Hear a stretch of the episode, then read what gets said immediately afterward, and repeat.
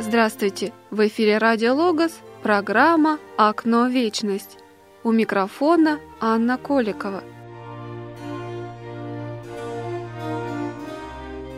Сегодня мы увидим раннее произведение Андрея Рублева из праздничного ряда Благовещенского собора Московского Кремля «Преображение Господне».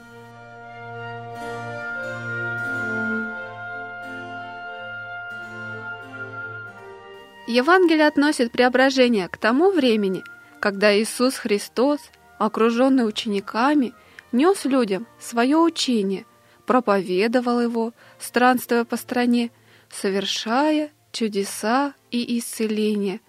И вот однажды, остановившись у горы Фавор, Христос взял с собой трех учеников – Петра, Иакова и Иоанна – и зашел с ними на вершину помолиться – Однако апостолы, утомившись, уснули.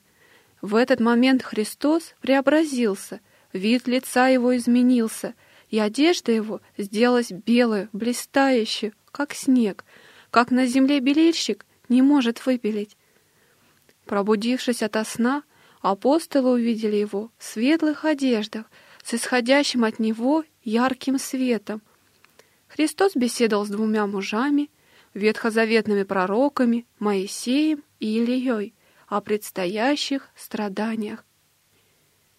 В иконе преображения Благовещенского собора, созданной Андреем Рублевым, очень тонко, ассоциативно передан образ летней природы в день самого праздника, когда едва заметно блекнут краски, отцветы лета становятся прозрачней, холодней и серебристей, и еще издали чувствуется начавшееся движение к осени.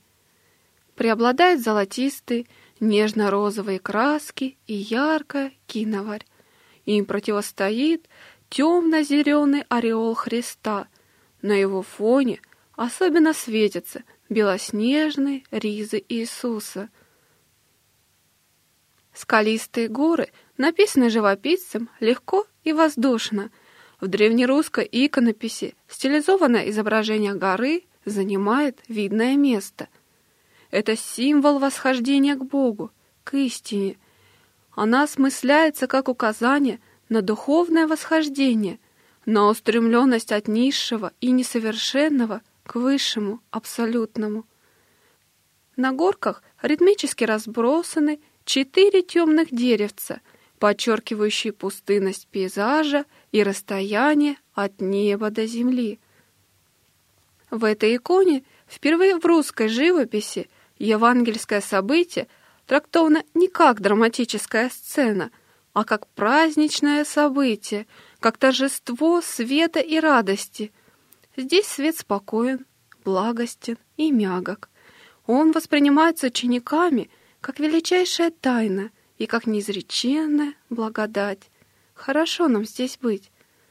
Икона изнутри сияет легким и ровным светом, пишет исследователь творчества Андрея Рублева Валерий Сергеев. Мы не видим лучей, от которых укрылись апостолы. Они созерцают свет внутри себя. Он разлит во всем творении, просвещает тихо и почти невидимо людей, землю и растения.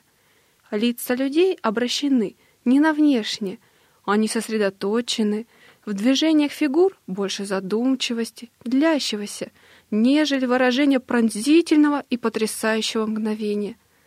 Таинственный свет повсюду, но к нему нужно восходить, готовиться к его приятию, и лишь тогда человек, насколько это для него возможно, им освещается.